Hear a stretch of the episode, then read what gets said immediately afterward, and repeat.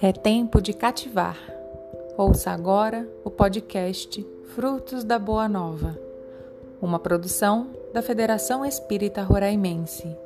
Venha conosco.